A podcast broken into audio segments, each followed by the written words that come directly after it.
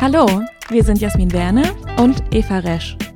In unserem Interview-Podcast Happy Works nähern wir uns der ewigen Frage, wie Glück und Erfolg zusammenhängen. Dazu sprechen wir mit spannenden Unternehmern, kreativen Köpfen, ausgewiesenen Experten und Menschen, die uns und andere inspirieren. Wir wollen verstehen, wie sich Arbeitswelten und die Menschen darin verändern und was sie in ihren Berufen antreibt und glücklich macht. Wenn ihr also, genauso wie wir, auf der stetigen Suche nach neuen Ideen zu positiver Selbstführung, gutem Arbeiten und Erfolg seid, dann werdet doch Teil unserer Reise vom Suchen und Finden nach Glück und Erfolg.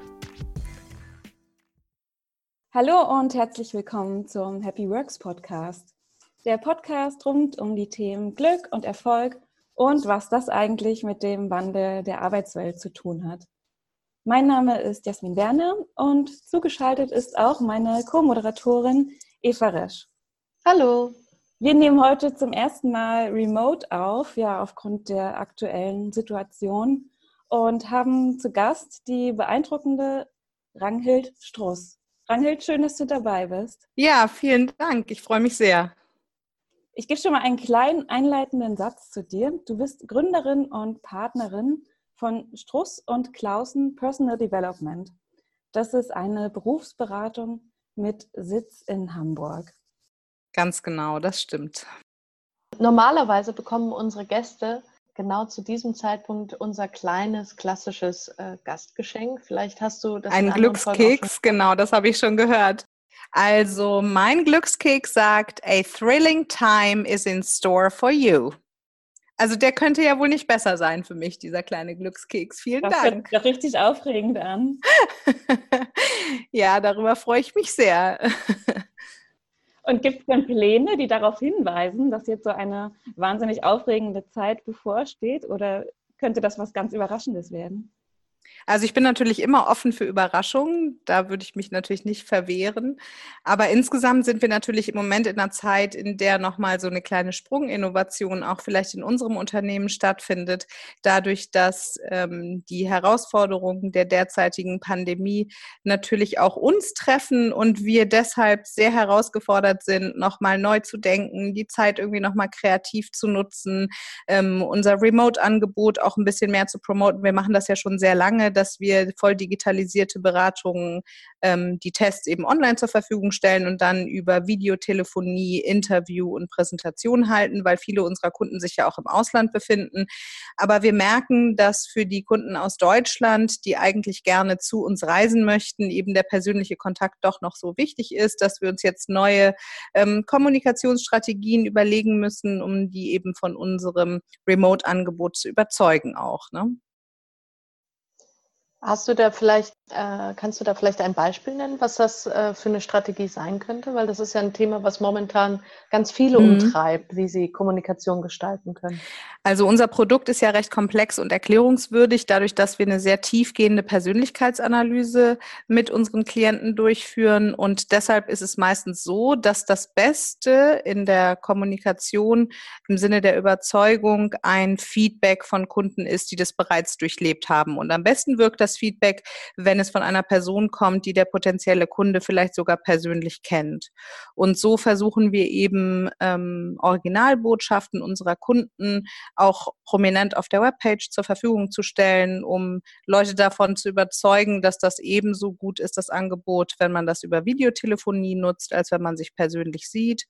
Und außerdem glauben wir auch, dass durch die jetzigen Nutzungsmöglichkeiten von Zoom, Skype und äh, anderen ähm, Tools wie WebEx und so weiter, äh, die Leute natürlich auch insgesamt einen Gewöhnungseffekt haben. Ne? So hoffen wir, dass die Zeit für uns spielt. Nichtsdestotrotz ist es so, dass apropos a thrilling time is ahead for me, ähm, dass wir natürlich ähm, auch ein paar Absagen haben und diese Zeit nutzen, um ganz kreativ auch über neue Angebote nachzudenken, dass wir auch die Teamkommunikation nochmal neu gestalten, ein digitales Office eingeführt haben und gerade in unserem Bereich, wir beschäftigen uns ja sehr viel mit innerem Potenzial, Persönlichkeitsmustern und auch dementsprechend Kommunikationsmustern, ähm, ist es doch nochmal ganz schön zu sehen, wie wir da auch das Selbstgelernte nochmal anders anwenden können, um auch diesen Teamgedanken ähm, über die Entfernung vorzutragen. Und da fällt doch sehr auf, gerade in unserem Gebiet, dass Social Distancing nicht gleich Emotional Distancing heißt. Und darüber sind wir einfach sehr dankbar. Und von daher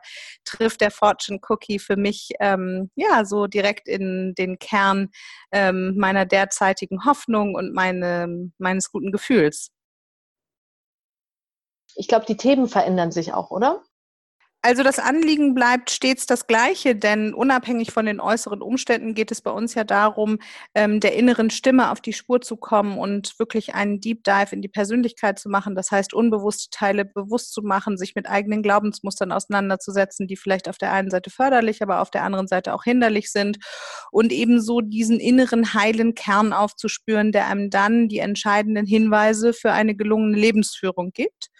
Und der ist erstmal unabhängig von den äußeren Umständen, denn letztendlich geht es ja darum, dass wir im Kern unserer Persönlichkeit immer die Wahl haben, wie wir auf das, was von außen auf uns zukommt, reagieren. Und das ist abhängig von unserer Geschichte, das ist abhängig von dem Betriebssystem, was wir charakterlich sozusagen auf unsere Festplatte geladen haben. Und dem mal auf den Grund zu gehen, es zu entschlüsseln und dann vielleicht auch besser zu verstehen, warum man in einer so herausfordernden Zeit wie der jetzigen auf die eine oder andere Art und Weise reagiert und wie man vielleicht stattdessen reagieren könnte, um sich selber besser zu fühlen. Das ist Kern unserer Arbeit und da ist es erst einmal unabhängig davon, ähm, welche Situation man im Außen vorfindet. Es ist ja schließlich auch so, dass nicht nur Extremsituationen wie diese das eigene Fühlen, Denken und Handeln beeinflussen, sondern es gibt ja auch ganz normale Schwellensituationen in jedem Leben, die vielleicht auch dann manchmal mit Krisengefühlen einhergehen.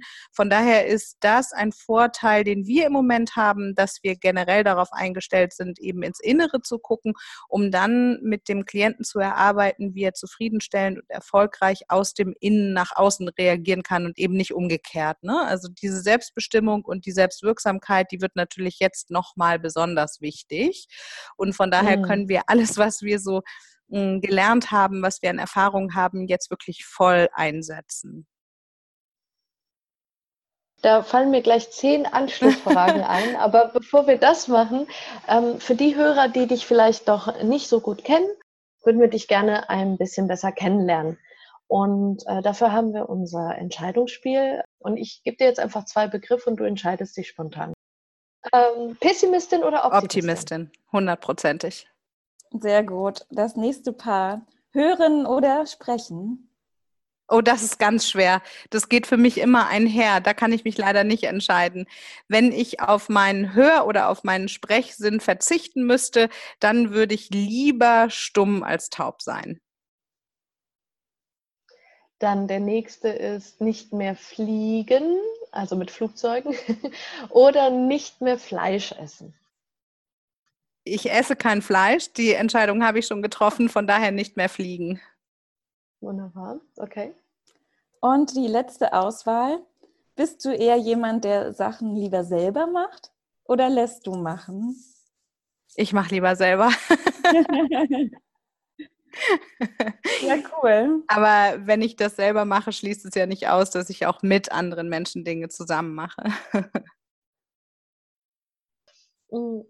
Hagenhild, mm, magst du uns denn noch ein bisschen erzählen zu dir? Wenn wir dich vielleicht auf einem Meetup oder so kennenlernen würden das erste Mal und wir hätten noch nie was von dir gehört, was würdest du, was würdest du uns erzählen von dir? Also ich glaube, dass ich nicht der Mensch bin, der einfach so von sich selber anfängt zu erzählen, wer er so ist und was er so macht. Von daher würde das, was du als Antwort von mir bekommen würdest, wahrscheinlich abhängig sein von der Frage, die du mir stellen würdest. Generell bin ich, glaube ich, einfach ein Mensch, der ähm, liebt, was er tut und ähm, sich als Unternehmerin bezeichnen würde, die nichts interessanter findet als das Erkenntnisobjekt Mensch. Von daher würde ich mich als jemanden bezeichnen, der sich ähm, auf diesem Erkenntnisweg Menschen eben mehr und besser kennenzulernen, unternehmerisch verwirklicht hat. Mhm. Magst du uns noch ein bisschen mehr dazu erzählen, wie es dazu gekommen ist, dass du dein eigenes Unternehmen gegründet hast? Also das war, glaube ich, so eine Mischung aus ähm, der inneren Stimme zu vertrauen und konsequent eben die Impulse auch im Außen umzusetzen, die ich im Innen gespürt habe. Und das würde ich sagen, ist wahrscheinlich auch der Hauptteil meiner Karrierefindung gewesen, dass ich mich immer gefragt habe, was ich eigentlich innerlich fühle und was ich denke, was zu mir passen könnte. Und so hat sich dann ähm, der Zufall quasi von der richtigen Seite gezeigt, weil ich wahrscheinlich eh schon ungefähr auf dem richtigen Weg war. Und das ist auch das, was wir unseren Klienten immer wieder sagen, dass wenn man sich selber kennt und authentische und persönliche persönlichkeitskongruente kleine Entscheidungen in seinem Leben fällt, dann ist man einfach insgesamt auf dem richtigen Lebensweg und dann gibt man auch dem Zufall die Möglichkeit, einen an der richtigen Stelle zu treffen. Und so war es für mich auch. Ich habe ähm, selber jemanden begleitet zu einer Berufsberatung, damals nur für Schüler und Studenten und habe mich danach dann einfach so ein bisschen mit dem Markt auseinandergesetzt, weil ich das Thema an sich ganz spannend fand.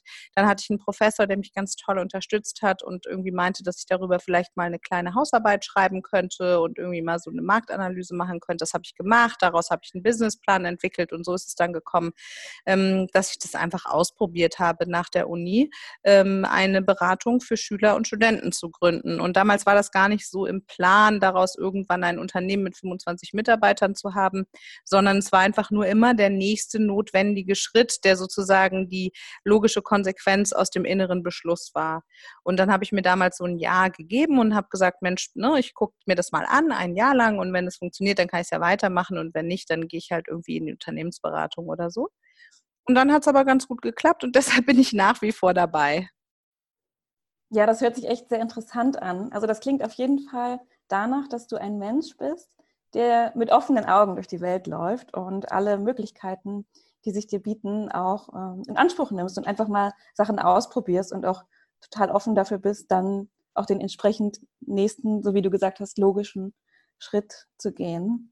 Genau, ich glaube, das Wichtige dabei ist, diese Möglichkeiten nicht einfach ähm, sozusagen zufällig oder in ihrer Vielfalt oder Abwechslung oder wie auch immer ähm, äh, von der Außenwirkung zu beurteilen und dann zu nehmen, sondern was mir ganz wichtig ist, ist immer einen inneren Vergleich vorzunehmen. Ne? Also immer sich zu überlegen, hey, ist das eine Möglichkeit, die aus reinen inneren Beweggründen wirklich zu meiner Person, zu meinem Lebensweg passt oder ist das eine, ähm, die ich vielleicht verlockend finde, weil, keine Ahnung, sie äh, meinen Selbstwert aufpoliert oder weil ich denke, dass an, in den Augen anderer das gut klingen oder aussehen würde. So, ähm, das finde ich ganz wichtig, dass man nicht einfach eben irgendwelche Möglichkeiten nimmt, denn es gibt ja hunderte von Möglichkeiten, die sich einem jeden Tag bieten, sondern dass man sich immer wieder fragt, ist das denn die, die wirklich mein Potenzial ähm, unterstützt, weiterentwickelt, nach außen bringt. Weil ich glaube, dass es letztendlich nur glücklich macht,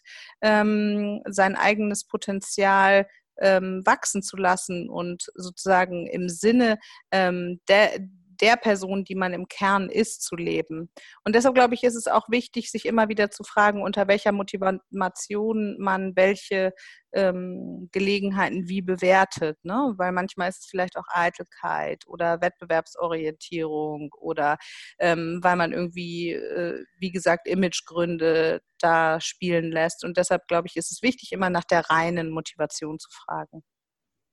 Ja, total. Also es gibt ja auch Aufträge, die wir bekommen, die wir ablehnen. Ne? Weil die vielleicht nicht zu unseren Werten passen. Das finde ich auch immer total wichtig, sich mal zu überlegen, nach welchen Werten das eigene Leben eigentlich ausgerichtet ist. Und da so eine klare Priorität zu haben und auch eine Gradlinigkeit halte ich ähm, für eine Möglichkeit, wie man abends eben ruhigen Gewissens schlafen gehen kann und wie man auch so ein inneres Gefühl von Zufriedenheit und guter Lebensführung erlangen kann. Und das ist letztendlich nach meiner Meinung, weil ich glaube, dass Karriereplanung immer Lebensplanung ist, ähm, sehr entscheidend, um am Ende sagen zu können, dass man ein gutes Leben geführt hat. Genau, und als, ich glaube, als Grundvoraussetzung muss man ja wirklich auch mal tief in sich gehen und auch ganz ehrlich zu sich sein. Wie, wie bist du denn da rangegangen in deinen vergangenen Erfahrungen? Hörst du da eher auf dein Bauchgefühl oder woher weißt du wirklich, was, wie du dein Potenzial vollkommen ausschöpfen kannst? Was ich natürlich nicht weiß, ähm, sind, welche blinden Flecken ich habe. Ne? Also ähm, auch mir ist es natürlich nicht hinreichend ähm, möglich, voll sozusagen den Blick auf alles zu richten. Es gibt sicher Sachen, die ich vielleicht mal übersehe oder ähm, die ich mir eventuell auch schön rede. Ähm, das merke ich ja dann nicht. Von daher finde ich es auch wichtig, sich ab und zu mal Feedback einzuholen von Leuten, ähm, an ja, von, von, denen man viel hält oder die ähm, einem auch in der Vergangenheit schon guten Rat gegeben haben, die ehrlich mit einem sind. Aber ansonsten habe ich da eine Mischung aus Intuition und ganz analytischer Herangehensweise. Also auf der einen Seite gibt es eben psychologische, psychometrische Testverfahren, die dir dabei helfen, einen strukturierten Blick in dein Inneres zu gewinnen. Und auf der anderen Seite ist es wichtig, immer wieder mit deinen Gefühlen insofern in Kontakt zu kommen, als dass du so ein inneres Gespür dafür entwickelst, was sich für dich gut und was sich für dich nicht gut anfühlt. Und ich bin der Meinung, hm, dass wenn du wirklich ähm, dich bemühst, dein Unbewusstes dir bewusst zu machen und eben die Muster, nach denen du so agierst, nach denen du dein Denken und Fühlen strukturierst, kennenzulernen, ähm, dass du dann immer mehr auch in der Lage sein wirst, eine gut ausgebildete Intuition zu haben. Und das äh, mache ich indem ich ähm, erstens viel selbst reflektiere, Tagebuch schreibe, meditiere, indem ich mich mit meinen Kollegen und meinem Geschäftspartner austausche, indem ich auch ab und zu selber Verfahren durchlaufe, vielleicht auch zur Supervision gehe ähm, und dann natürlich auch wichtig, die eigenen Entscheidungen auch im eigenen Erleben immer wieder zu reflektieren. Nicht? Also das kann man zum Beispiel ganz einfach abends machen, indem man sich mal überlegt, hey, wie war denn mein Tag heute? Was hat sich irgendwie gut angefühlt und was hat sich nicht so gut angefühlt? Und dann auch versucht, diese Gefühle tatsächlich zu benennen. Denn je besser du in der Lage bist, deine eigenen Gefühle zu beschreiben, desto besser weißt du auch langfristig, was dir gut tut und was dir nicht gut tut. Das heißt, dass du langfristig deine Entscheidungen eben m, authentischer fällen kannst. Und ähm, dann kannst du dir am Abend mal überlegen, hey, wenn ich denselben Tag nochmal überle äh, überleben würde, wenn ich denselben Tag nochmal erleben würde, mh, was würde ich denn vielleicht anders machen und was würde ich auch genauso machen? Und so kannst du Schritt für Schritt deine eigene Intuition im Sinne Sinne des Gefühls für deine ganz tiefe Motivation, für deinen Wesenskern weiter ausbilden. Ja, das finde ich ganz spannend, was du erzählst, Rangel, weil ich äh, arbeite ja auch äh, viel mit, mit, mit jungen Führungskräften mhm. und was ich manchmal erlebe, ist so eine, so eine gewisse Erwartung, wenn es, bei wenn es um Persönlichkeit geht oder um die eigenen Fähigkeiten und den eigenen Lebensweg, dass, dass es doch irgendwie so einen Zaubertrick geben muss, wie das ganz schnell geht. ja, das und vergleiche ich immer mit der Metapher des Fitnessstudios. Da erwartet ja auch ja. keiner, dass du einmal ins Fitnessstudio gehst, dann 25 Kilo abgenommen hast und keine Ahnung, einen Muskeltonus von X aufgebaut hast. Also es ist eben ein Prozess, es ist eine Fähigkeit und nicht äh, ein Ereignis, ähm, sich selber kennenzulernen. Und es ist, glaube ich, auch einfach ein ongoing Process äh, im Leben, weil ja Identität eigentlich ein fluideres System ist, als wir selber so denken. Das heißt, wir entwickeln uns ja auch, wir wachsen persönlich, wir verschieben vielleicht manchmal ähm, unsere Werte in der Priorität, äh, wir lernen neue Interessen kennen, wir lernen neue Menschen kennen. Von daher, glaube ich, geht es da weniger darum zu sagen, dass das plötzlich passiert und man sollte auch nicht den Anspruch haben, dass es irgendwann zu Ende ist, sondern ich glaube, es ist eine Frage von Hingabe und Demut an das eigene Leben, ähm, sich klar zu machen, dass das ein Prozess ist, eine Fähigkeit, die ich über das Leben erlernen kann und die auch ähm, in ihrer Notwendigkeit nie irgendwie aufhören wird. Ja. Also wenn ich ein solches Erwartungsmanagement betreibe, glaube ich, dann bin ich weniger enttäuscht, wenn das nicht super schnell geht oder wenn ich nicht ähm, äh, plötzlich irgendwie das Gefühl habe, fertig zu sein mit meiner Entwicklung. Du hast vorhin erwähnt, dass ihr nach bestimmten Werten agiert in eurem Unternehmen und du persönlich sicherlich, da gibt es ja sicherlich auch eine Schnittmenge. Kannst du dazu ein bisschen was erzählen, was das, welche Werte das sind? Also erstmal haben wir ein ähm, sehr positives Menschenbild. Du hattest mich ja vorhin auch gefragt, ähm, mhm. Optimist oder Pessimist. Ähm, wir sind in der Form optimistisch, als dass wir bei jedem Menschen an das Gute, an seine gute Anlagen und an seine Fähigkeit, sich zu entwickeln, glauben. Wir glauben daran, dass jeder Mensch einzigartig und vollkommen richtig ist, so wie er ist. Also dass es eben nicht darum geht, ähm, das Schlechte an sich selber herauszupulen und dann ähm, darüber irgendwie in die Verzweiflung zu geraten, sondern dass ein positiver Blick auf ähm, den Wesenskern ganz wichtig ist. Das ist das, wovon wir starten. Und dann ähm, sind das Werte, die immer auf eine Mischung aus auf der einen Seite Empathie und äh, tugendhaftem Verhalten mitfühlen abzielen und auf der anderen Seite ähm, auch auf klare Kompetenz, Wissen, Tiefgründigkeit. Und das in Verbindung, also wenn dann sozusagen das tiefe Wissen äh, mit Liebe verbunden wird zum Menschen, dann ähm, kommen solche Werte wie Weisheit, Ganzheitlichkeit heraus. Also für uns ist es wichtig, dass wir professionell, tiefgründig, nah am Menschen, visionär und sehr konkret arbeiten. Das klingt toll. naja, ähm, also das zumindest ist der Anspruch und dem versuchen wir wirklich auch, ähm, wie ich finde, und dafür bin ich auch hochgradig dankbar, in einem ganz schönen Teamgeist nachzukommen. Also diesen Anspruch, den wir an unsere Arbeit haben, den haben wir auch an uns selbst. Wir haben auch so einen Code of Conduct bei uns im Unternehmen und ich muss wirklich sagen, dass die Menschen, mit denen äh, mein Geschäftspartner und ich das absolute Glück haben, zusammenarbeiten zu dürfen, ähm, die sind einfach auch auf dieser Ebene der Werte ähm, für uns Vorbilder und ähm, einfach wunderbar. Also da haben wir auch einfach viel Glück, muss man sagen. Du hast vorhin gesagt, dass ähm, wenn man der Mensch ist, der, der, äh, der man im Kern ist und wenn man so lebt und diesen Kern auch für sich findet und authentisch diesen Kern leben kann in der Lebensgestaltung, dass das so ein bisschen das, dass das das Ziel ist eigentlich und dass man danach, dass ihr danach auch strebt, das mit Leuten herauszuarbeiten, oder? Ganz genau. Also ich meine, da kommt es ja auch immer so ein bisschen darauf an, wie man Glück definiert. Und in unserer Arbeit geht es ja vor allen Dingen darum, dass wir nicht so ein hedonistisches Glücksempfinden ähm, äh, haben und eine solche Definition im Sinne ähm, der konsumorientierten Glückshaltung ähm, promoten, mhm. sondern für uns ist eigentlich ein eudaimonistisches ähm, Glücks Empfinden oder einen Glücksbegriff wesentlich passender. Das heißt, es geht im Kern darum, dass man nicht vom Leben erwartet, dass es immer nur ähm, irgendwie Pizza und ähm, Disco ist, sondern dass man das gute Leben so führt, dass man eben einen guten Umgang mit ihm findet in all seinen Höhen und Tiefen. Und deshalb glauben wir, ähm, hat Erfolg immer ganz viel mit Erfüllung zu tun, in dem Sinne, als dass man eine glückliche Lebensführung ähm, für sich selber aufbaut, weil man eben im Sinne des eigenen Wesens so viel Selbstbewusstsein und Stärke und Selbstliebe entwickelt, dass man mit dem Leben gut umgehen kann unabhängig davon, wie es sich einem gerade zeigt. Denn letztendlich ist im hedonistischen Glücksbegriff natürlich die ganz große Gefahr, ähm, enthalten, dass wenn das Leben mal nicht so gut läuft oder wenn man mit Unfällen, Traumata, Krisen, Trennungen oder ähnlichem konfrontiert wird, ähm, dass dann sozusagen das eigene Glücksempfinden gleich in den Keller rauscht.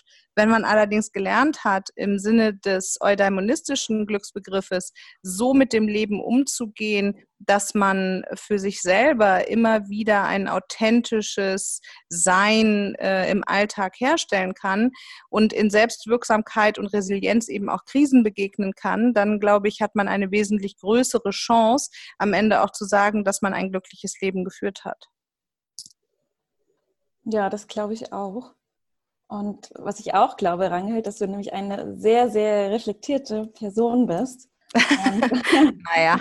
Und aus dem Glückskeks ich haben wir schon, aus dem Glückskeks haben wir schon gelernt, dass dir jetzt äh, aufregende Zeiten bevorstehen. Aber setz dich doch mal in die Lage, dass du jetzt ein Jahr wieder zurückgeworfen wirst. Und was würdest du dann anders machen? Gibt es da Sachen, die dir einfallen? Oh, das ist eine gute Frage, auf die ich, glaube ich, gar nicht so ganz spontan antworten kann. Da muss ich erst mal ganz kurz reflektieren, ähm, was vielleicht im letzten Jahr gewesen ist, was ich jetzt noch mal anders machen würde. Also ich glaube, mit dem jetzigen Wissensstand hätte ich wahrscheinlich ähm, noch mal ein bisschen Urlaub gemacht jetzt vor dieser schwierigen Phase. ähm, mhm. aber ansonsten ist es eben wirklich so, und das soll jetzt nicht irgendwie komisch klingen, aber ich ähm, bin sehr schnell in so ähm, Retro Retrospektive und in Reflexion ähm, meines Lebens und ich glaube, dass ich ziemlich schnell Dinge anpassen kann, wenn ich mich nicht gut fühle. Also weil ich eben glaube, dass diese Gefühle, die vielleicht einem negativ vorkommen im Sinne von emotionaler Anstrengung oder Traurigkeit oder Wut oder Enttäuschung oder so, ähm, dass das, zumindest verwerte ich es so in meinem Leben, einfach Anzeichen dafür sind, dass man gerade nicht mehr so richtig auf dem geraden Pfad ist. Und deshalb bin ich, glaube ich, ziemlich schnell da drin, die Umstände dementsprechend anzupassen, wenn ich mich nicht so gut fühle. Also das heißt, entweder spreche ich mit den Menschen, mit denen ich dann irgendwie ähm, einen Enttäuschungs- oder Traurigkeitsmoment hatte, oder ich organisiere meinen Alltag um, oder ich äh, lasse eine Tätigkeit fallen oder ähnliches. Von daher glaube ich, passiert mir das gar nicht so oft, dass ich in irgendein Bedauern oder Bereuen gerate, ähm, weil ich das ja über den Kurs meiner Arbeit vor allen Dingen auch ähm, lernen musste und auch mit Freude gelernt habe, eben schnell zu agieren, wenn mir irgendwas nicht passt. Mhm. Letztendlich glaube ich, ähm, könnte ich aber ab und zu mal mehr Pause machen, um vielleicht ein bisschen mehr auch ähm, mich noch ja dem Nichtstun zu widmen. Ja, Pause machen ist sehr wichtig. Ja, total, absolut. Und glaubst oder fällt dir was ein, was du heute schon viel besser kannst als vor einem Jahr? Vielleicht hast du ja irgendwie was wahnsinnig Neues gelernt im vergangenen Jahr? Also wahnsinnig neu, weiß ich jetzt nicht, aber ähm, eine lebenslange Aufgabe von mir wird es sicher sein, zwischen Reiz und Reaktion ein bisschen Raum einzubauen. Das heißt einfach ab und zu auch mal den Mund zu halten und erst zu überlegen, bevor ich anfange zu reden. Ein bisschen behutsamer zu werden, geduldiger und dadurch vielleicht auch dann im Inneren noch ein bisschen ähm, souveräner zu sein. Und das äh, kann ich bestimmt schon ein bisschen besser als vor einem Jahr, aber ich kann es sicher noch nicht so gut, wie ich es in einem Jahr können möchte. Das heißt, du bist, also ich überlege gerade. Impulsiv bin ich. E-, eher impulsiv, okay. Sehr spannend weil du das eingangs erwähnt hast, ihr arbeitet mit unterschiedlichen psychometrischen äh, Verfahren. Magst du uns da vielleicht noch ein bisschen Einblick geben, was ihr da nutzt und was du vielleicht auch unseren Hörerinnen und Hörern ähm, dazu empfehlen kannst, womit man mal starten könnte, wenn man sowas noch nicht gemacht hat? Also wir testen ganz unterschiedliche Lebensbereiche ab. Ne? Also ähm, auf der einen Seite geht es darum, eine motivationale Grundhaltung. Das heißt, wir testen ab, wie du überhaupt motiviert bist. Also was sozusagen deine innere Frage, ob du Lust hast zu handeln, mit einem freudigen Ja beantwortet. Ähm, dann, wie du im Allgemeinen überhaupt motiviert bist. Da kommen wir ziemlich schnell auch zu deinem Stresspotenzial. Heißt, wie stark bist du abhängig von äußeren Faktoren? Wie gestresst warst du in der letzten Zeit? Das geht auch direkt über in die Sensibilitäts-, also Neurotizismus-Skala vom Big Five, also das Ocean-Modell, mhm. das kennt ihr ja sicher auch. Ähm, wir klären die Temperamenterfrage, das ist für uns eine ganz wichtige, weil das eine Typologie ist, die so den Wesenskern auch in seiner Urmotivation beschreibt. Ähm, wir beschäftigen uns, wie du eben gerade schon gesagt hast, mit der jungschen Psychologie, äh, die sicher auch eine wichtige Rolle spielt, wenn es zum Beispiel um das Zwischenmenschliche geht oder den Blick ähm, auf die Welt. Äh, wir nehmen aber auch Talente unter die Lupe, weil wir sehr viel von einem stärkenorientierten Ansatz halten. Natürlich werfen wir auch einen Blick auf die kognitiven Leistungspotenziale und nicht, weil wir denken, dass die äh, richtungsweisend sind in einer bestimmten inhaltlichen Form, aber weil wir glauben, dass es auch für den Menschen ganz wichtig ist, weder über noch unterfordert zu sein ähm, in dem, was er tut. Und dann gibt es auch noch einige qualitative äh, Verfahren, die wir anwenden, die eben ähm, sich auf Glaubenssätze beziehen, auf Visionen, auf Werte, auf emotionale Befindlichkeit, auf sozusagen Feedback und zwischenmenschliche Mechanismen. Und natürlich gibt es auch einen Teil, der in Richtung Kreativität, assoziatives Denken und ähnliches geht. Und da zeichnet ihr dann zusammen mit euren Klienten wirklich so eine richtige Landkarte. Absolut. Wenn ich mir das so Ganz vorstelle. genau. Bei uns hm. ist es ja so, dass die Klienten bereits im Voraus zu Hause etwa drei Stunden Tests am Computer absolvieren und dann verbringen sie ja nochmal den ganzen Tag mit uns. Und ähm, hm. wir schließen persönliche Module an, weitere Testverfahren, ähm, gehen in Interview- und Rollenspielsituationen. Also das ist eben wirklich eine sehr, sehr tiefgehende, ausführliche Persönlichkeitsanalyse, die zum Ziel hat, ähm, die unbewusste unbewussten Muster bewusst zu machen, sodass man eben Förderer weiter ausbauen kann und alles, was einen auf dem Weg zum Erfolg hindert, eben auch abbauen und loslassen kann. Und das ist immer eine lebensübergreifende Betrachtung, wenn es um unterschiedliche Lebensbereiche geht. Also manchmal kommen Leute zu uns und sagen, hey, der Job ist irgendwie nicht mehr der richtige, ich will den wechseln. Und dann stellen wir aber fest, dass es im Grunde genommen darum geht, dass weder die Wohnsituation noch die Partnerschaft im Moment zufriedenstellend sind und dass das eigentlich die Schrauben wären, an denen man drehen müsste. Und es bezieht sich auch auf die gesamte Lebensgeschichte, also weil viele von diesen inneren Überzeugungen, die uns so leiten und lenken in dem, wie wir uns tagtäglich fühlen und in dem, wie wir Entscheidungen treffen, die liegen eben sehr weit zurück. Ne?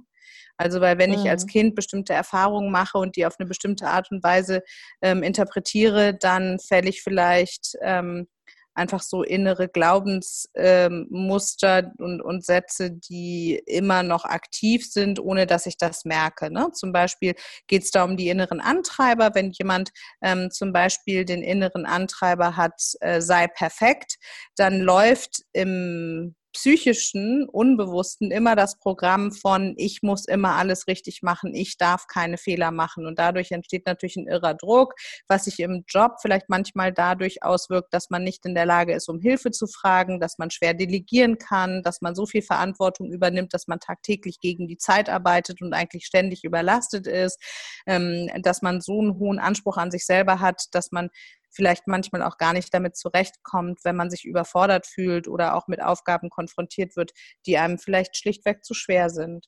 Und diese Muster aufzubrechen, das ist dann eben auch Teil unserer Arbeit. Und von daher gehen wir nicht nur über einzelne Lebensbereiche hinweg, also dass man eben nicht nur den Job betrachtet, sondern immer auch die anderen Bereiche, die wichtig sind für den Klienten, sondern wir gehen auch eben immer in die Vergangenheit zurück.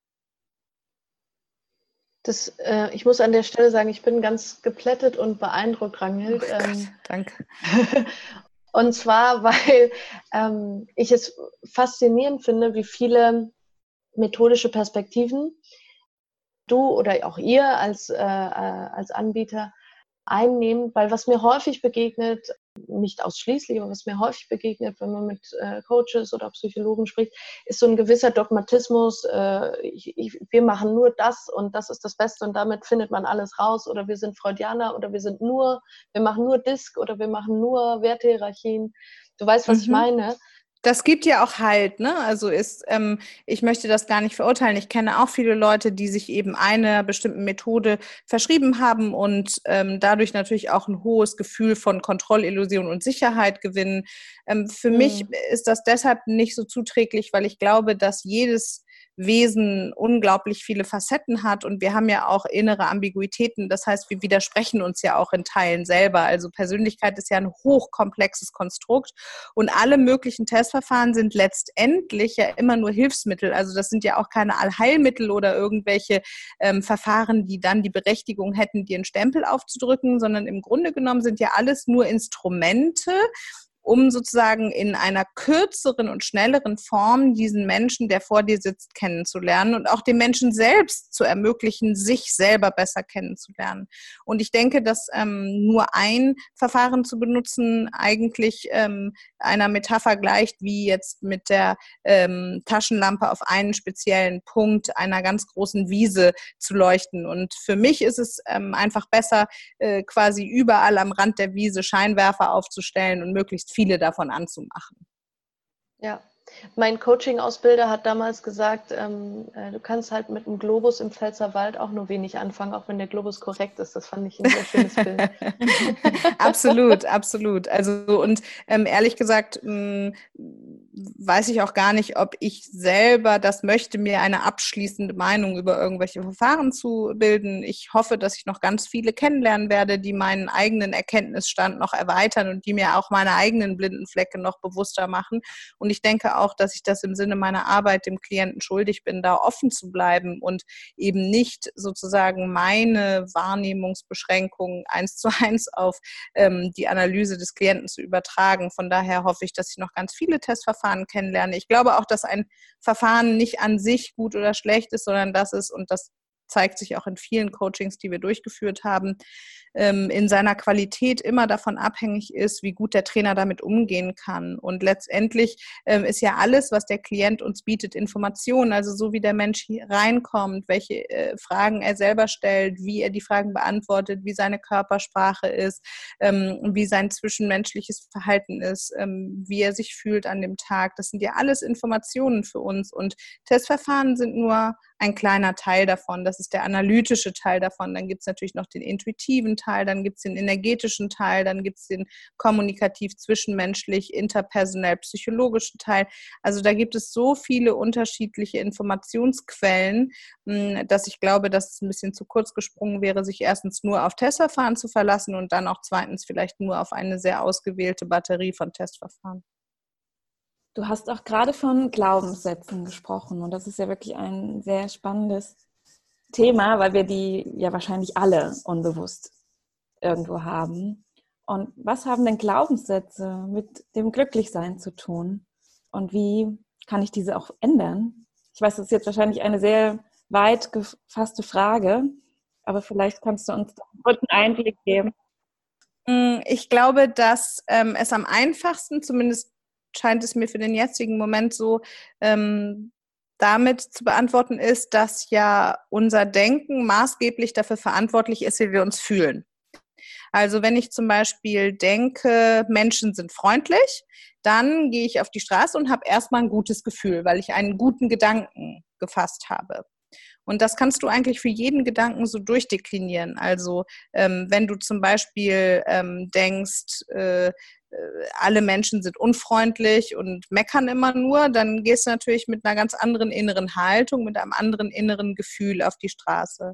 Und warum ich glaube, warum die Arbeit mit Glaubenssätzen so wahnsinnig wichtig ist, ist, weil sie unbewusst unser Fühlen dadurch handeln, dass sie halt in der inneren Überzeugung so dominant und so überdauernd sind, und aber auch so wenig greifbar für uns, wenn wir uns nicht mit einem Coach damit mal auseinandersetzen, dass sie eben ständig unbemerkt unser Fühlen leiten. Und letztendlich sind wir uns ja dar äh, darüber im Klaren, dass wir alle eigentlich äh, möglichst viel Schmerz vermeiden und Freude erhöhen wollen. Und positive Emotionen sind eben eine Möglichkeit, ähm, sich besonders gut zu fühlen, also Freude zu empfinden. Und deshalb ist es so wichtig, sich mit den Glaubenssätzen auseinanderzusetzen um möglichst viele von den ähm, negativen Gefühlen, die durch negative Gedanken entstehen, die uns gar nicht klar sind, zu beseitigen. Und manchmal ist es eben gar nicht so leicht, positive Gefühle zu fühlen, weil sich die negativen häufig sehr viel intensiver anfühlen. Und deshalb ist zum Beispiel Dankbarkeit eine sehr gute Brücke, wie man es sich selber erleichtern kann, sich gut zu fühlen. Und deshalb ist zum Beispiel alles, was an Glaubenssätzen in die Richtung von Dankbarkeit geht, ein ganz gutes Mittel, wie jeder mal damit anfangen kann, ohne einen Coach aufzusuchen, ähm, sich ein bisschen mehr auf die positive Seite des Lebens ähm, auszurichten. Und da geht es jetzt nicht um irgendein New Age Positive Thinking, was irgendwie alles rosa anstreicht und die Probleme mhm. darunter negiert, sondern da geht es darum, einfach eine offene Haltung gegenüber dem zu entwickeln, ähm, was im Leben alles schön ist und dann sich vor allen Dingen selbst auch die Möglichkeit über den positiven Glaubenssatz zu geben, ähm, das auch entsprechend positiv empfinden zu können. Also wenn ich zum Beispiel ähm, einen Glaubenssatz habe von ähm, alle Chefs sind einfach immer machtbesessen und doof, dann werde ich natürlich auch genau das empfinden, ähm, wenn ich mit meiner Chefin oder meinem Chef äh, zusammen in einem Meeting sitze. Wenn ich aber der Meinung bin, ähm, ich kann von jedem etwas lernen, dann gehe ich mit einer ganz anderen offenen Haltung hinein und habe natürlich auch erstmal eine andere Grundstimmung. Und deshalb finde ich die Auseinandersetzung mit Glaubenssätzen so wahnsinnig wichtig und glaube auch, dass sie maßgeblich dafür verantwortlich sind, dass ich ein gutes Lebensgefühl habe habe. Ich finde das total spannend. Das ist ja so eine Perspektive. Die andere Perspektive der Werte, die haben wir vorhin schon in Teilen beleuchtet. Ich werde manchmal gefragt, ich weiß gar nicht, was meine Werte sind. Ah, das kann aber jeder ganz gut rausfinden. Das ist ja nicht. Mhm. Hast du da vielleicht eine Empfehlung? Ähm, absolut. Also es gibt ja auch so Wertelisten im Internet oder ähm, also wir haben das gemacht, dass wir so Werte gebündelt haben und so verschiedene Bereiche, wie zum Beispiel irgendwie ähm, einen Bereich, der in Richtung Beziehung, Familie, Liebesbeziehung und so weiter geht. Dann gibt es einen Bereich, der in Wissen, Kompetenz, Kraft und so geht. Dann gibt es Weisheit, Spiritualität, also lauter so Bereiche. Und dann haben wir die auf Karten gedruckt, diese Werte. Und das kann ja jeder auch mal selber machen, dass er sich so kleine Karteikarten kauft und einfach ganz viele Werte da drauf schreibt. Und dann kann man die so durchgehen und vielleicht so einen Stapel bilden von, ja, das ist mir dieses Jahr besonders wichtig. Und ja, das ist auch ein schöner Wert, aber hm, der ist irgendwie eh klar oder da will ich jetzt nicht unbedingt einen Fokus drauf legen. Und wir machen das sowohl in der Firma als auch ich persönlich mache das jedes Jahr so, dass ich mir überlege, okay, was sind denn für dieses Jahr die Werte, ähm, unter die ich mein Handeln besonders stellen möchte, weil das für mich wie so Leitsterne sind, die auch meine Entscheidungen im Leben dahingehend er erleichtern, ähm, dass ich sie ja immer ganz konkret dahingehend überprüfen kann, ob sie jetzt dem Wert zum Beispiel ähm, Disziplin oder Spiritualität oder Nächstenliebe oder wie auch immer dienen. Das heißt, Werte sind auch äh, verändern sich über die Lebensspanne? Ja, total. Also wir hatten zum Beispiel neulich einen Klienten, Ähm, der hat in einem Energiebereich gearbeitet, der nicht nachhaltig war. Ähm, und das hat ihm immer total Spaß gemacht. Er war da ganz toll gefordert und gefördert, hat sich auch herausgefordert äh, gefühlt durch die Aufgaben. Und dann hat er geheiratet und ein Kind bekommen. Und mit diesem Kind hat sich natürlich das innere Wertegefüge verändert, weil ähm, solche Themen wie Nachhaltigkeit, Fürsorge, ähm, Liebe und Verantwortung sehr viel höher gerückt sind durch die neue Lebenssituation, als jetzt zum Beispiel Wohlstand, Macht, Kompetenz, Erfolg oder ähnliches. Und dann war es ihm irgendwie komisch, äh, in diesem nicht nachhaltigen Energiebereich zu arbeiten, hat das aber selber gar nicht verstanden. Und durch die Wertearbeit ist ihm klar geworden, ja klar, wenn jetzt irgendwie sowas wie Nachhaltigkeit, Schutz, Vertrauen, Fürsorge ähm, hinreichend wichtige Werte für mich sind, dann kann ich natürlich nicht mehr in dem Bereich arbeiten, der vorher für mich auf so einer reinen Leistungsebene für große Zufriedenheit gesorgt hat weil das im Arbeitskontext super wichtig ist, egal welcher Aufgabe ich nachgehe. Wenn ich gegen meine Werte handle, werde ich langfristig nicht glücklich und zufrieden damit sein. Das geht einfach nicht. Also nur eine Wertekongruenz macht ähm, das Gefühl von Zufriedenheit im Innen. Was würdest du zu Leuten sagen, die da dieses Spannungsfeld erleben, dass sie sagen, ich muss manchmal zum Beispiel in meiner Führungsrolle für bestimmte Dinge stehen, die ich jetzt im Privatleben anders machen würde. Ich muss aber, weil es irgendwie Teil meiner Rolle ist, muss das dann trotzdem tun. Was zum Beispiel? Mm, also was ich zum Beispiel häufiger mal höre, als äh, wäre so etwas wie, ich bin ein sehr ehrlicher Mensch und ich bin sehr offen und ich darf aber zum Beispiel in Change-Prozessen, darf ich nicht alle Informationen ungefiltert weitergeben, sondern muss eben entsprechend der Ansage von oben Informationen bis zu einem bestimmten Termin zurückhalten und darf äh, meine Mitarbeiter nicht, nicht so informieren, wie ich es gerne machen würde. Mhm. Das ist etwas, was ich häufiger gehört habe als Beispiel. Mhm. Also genau, dann könnte man sich fragen, ob es unehrlich ist, Dinge nicht zu sagen oder ob Unehrlichkeit erst dann anfängt, wenn man tatsächlich lügt. Ähm, ich glaube, und das ist jetzt natürlich eine sehr steile Aussage, ähm, dass dann vielleicht die Kommunikationskultur eben nicht mit dem eigenen Wesen zusammenpasst und ähm, wenn das für sehr starke Bauchschmerzen sorgt, dann sollte man wahrscheinlich sich irgendwann überlegen, ob es nicht eine, Info eine, eine Kommunikationskultur, eine Unternehmenskultur gibt, die besser zu einem passt. Oder ob man in der bestehenden Kultur vielleicht auch was verändern kann. Ne? Also weil die Frage ist dann auch, das müsste man ja mal eruieren, ähm, ist Transparenz das gleiche wie Ehrlichkeit? Oder ähm, kann man nicht vielleicht auch ähm, sozusagen die Information, die nicht übermittelt wird, erstmal mit Vertrauen ähm, füllen, so, ne? Und da ist aber dann auch die Frage, ähm, ist das ein manipulativer Akt oder ist das zum Schutz des Mitarbeiters? Und ähm, wenn ich tatsächlich etwas tun muss, was quasi ähm, nicht tugendhaft ist in der Form, als dass es meine Werte verletzt, dann bin ich sehr radikal der Meinung, dass man ähm, das nicht tun sollte auf Dauer. Ja, es gibt noch ein Thema, wo uns auch deine Meinung brennend interessiert. Und zwar ist es natürlich das aktuelle Thema, unsere Situation mit Corona. Was glaubst du denn aus deiner Sicht? Was können wir aus der Situation machen und was können wir daraus lernen und mitnehmen in die nächsten Monate und vielleicht auch Jahre?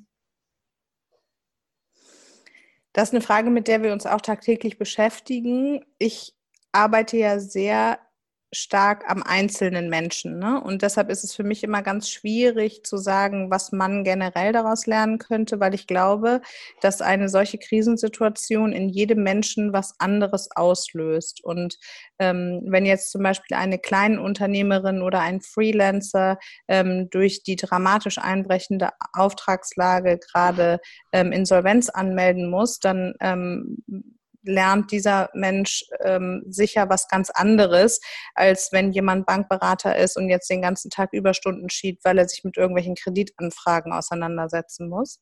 Von daher ähm, glaube ich, äh, geht es weniger darum zu sagen, was alle Menschen gleich lernen können, sondern ähm, vielleicht kann man sagen, dass es äh, durch diese Krise eine gewisse Signalfunktion dahingehend gibt, dass eben die Kommunikationsprozesse ähm, weltweit äh, insofern aligned werden müssen, als dass wir verstehen, dass es Probleme gibt, die grenzübergreifend sind und die wir eher im Gedanken der einen Welt äh, bewältigen müssen, als dass wir uns jetzt weiterhin in Territorialkonflikten verstricken. Auf der persönlich individuellen Ebene ähm, würde ich sagen, ist eben für jeden eine andere Herausforderung durch diese Situation gegeben. Und ich hoffe sehr, dass die Menschen, die ähm, sehr schlimm davon getroffen sind, sowohl psychisch als auch physisch, als auch materiell, monetär oder rein strukturell, dass die innen eine Kraft mobilisieren können und so viel Kontakt zu ihrem eigenen Potenzial aufnehmen können, dass sie weiterhin daran glauben, ähm, aus dieser Krise vielleicht gestärkt hervorzugehen. Häufig ist es ja so, dass die dramatischsten Situationen im Leben währenddessen unaushaltbar sind und im Nachhinein aber letztendlich dazu führen, dass man sagt, äh, dass man sich genau durch diese Herausforderung maßgeblich weiterentwickelt hat. Und ich hoffe sehr, dass die Menschen, die besonders unter dieser Krise leiden, diese Kraft mobilisieren können, durchzuhalten und ähm, ja, daran zu glauben, im Nachhinein eben ähm, persönliches Wachstum erfahren zu haben.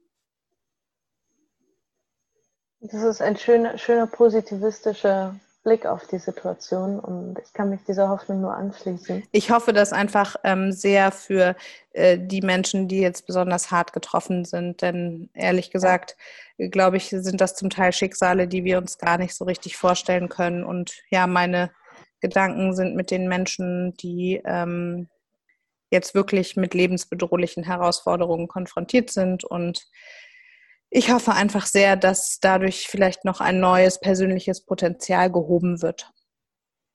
Ja. Und ich hoffe sehr, dass vielleicht auch alle äh, möglichen Menschen, die sich ähm, mit ähm, Notfallhilfe, Ersthilfe, psychologischer Betreuung, finanzieller Betreuung und so weiter beschäftigen, ähm, dass die auch genug Kraft haben, um eben genau ähm, diesen krisengeplagten Menschen ausreichend helfen zu können.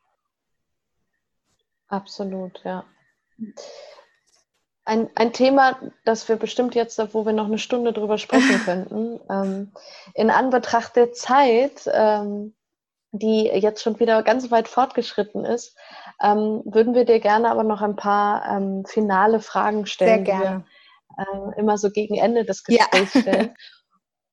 Was wir gerne immer am Abschluss nochmal, um noch ein paar Einblicke zu erhalten, fragen, wenn du nochmal zurückblickst, was war denn im letzten Jahr, liebe Ragnhild, das beste nicht finanzielle Investment, was du getroffen hast? Was du dir entweder gekauft hast oder etwas, äh, was du in das du investiert hast, wo du sagst, so Mensch, das war, das war eine gute Idee. Ich habe in eine ganz tolle Fortbildung investiert, ähm, mhm. die sich mit ähm, Energieschlössern auf körperlicher Ebene beschäftigt. Und da geht es darum, dass man den Energiefluss äh, sozusagen besonders positiv gestaltet, um sich so wohl zu fühlen, dass man eben auch Raum für die psychische Entwicklung hat. Und darüber bin ich total happy, dass ich das gemacht habe. Und was wolltest du denn als Jugendliche nie machen, aber machst es jetzt? Also ähm, wir haben uns gerade neulich in der Küche unterhalten äh, mit Kollegen ähm, darüber, dass man früher ähm, äh, furchtbar fand, wie die Eltern auf gesunde Ernährung gepocht haben. Und ich dachte immer, wenn ich mal groß bin, dann esse ich alles, was ungesund ist. Und ähm, jetzt sehe ich doch ein, dass es wichtig ist, sich auch körperlich gesund ähm, zu versorgen, äh, um ja auch das Gefühl einer geistigen Gesundheit zu entwickeln. Und ähm, so achte ich schon sehr darauf, äh, zu essen, was mir gut tut und was auch ähm, vielleicht in so einem Friedensgedanken ganz gut ist. Und deshalb esse ich zum Beispiel auch keine tierischen Produkte. Äh, wir haben noch zwei offene Themen und zwar einmal, wenn du möchtest, wir haben eine Happy Works Playlist, äh, wo wir für, von jedem unserer Podcast-Partner einen Song draufpacken, der okay, besonders also, macht. Ähm, im Moment oder in letzter Zeit habe ich häufig, häufiger mal Dance Monkey gehört. Das habt ihr wahrscheinlich auch schon auf der Liste von Tones and I. Also, und dann gibt es noch einen Song, für den ich mich quasi auch ein bisschen schämen muss, den ich seit den 90ern einfach top finde. Und zwar ähm, Spice Up Your Life von den Spice Girls. Den finde ich einfach top, den Song. Der macht mir jedes Mal gute Laune. ja, die Spice Girls sind doch eh cool. Die sind immer noch cool. Okay. Die kommen auf jeden Fall beide drauf. Sehr schön. Wir haben jetzt über schon ganz viele Sachen gesprochen, die unsere Hörerinnen und Hörer machen können, um mal sich ihrem inneren Kern zu nähern oder äh, daran, damit anzufangen, zu daran zu arbeiten. Und wir mhm. geben unseren Hörerinnen und Hörern immer eine Weekly mhm. Challenge mit. Was wäre denn deine Weekly Challenge? Ich würde gerade in Anbetracht der jetzigen Zeit die Zuhörerinnen und Hörer motivieren, ähm, sich mit ihrer inneren Kreativität und der Visionskraft auseinanderzusetzen.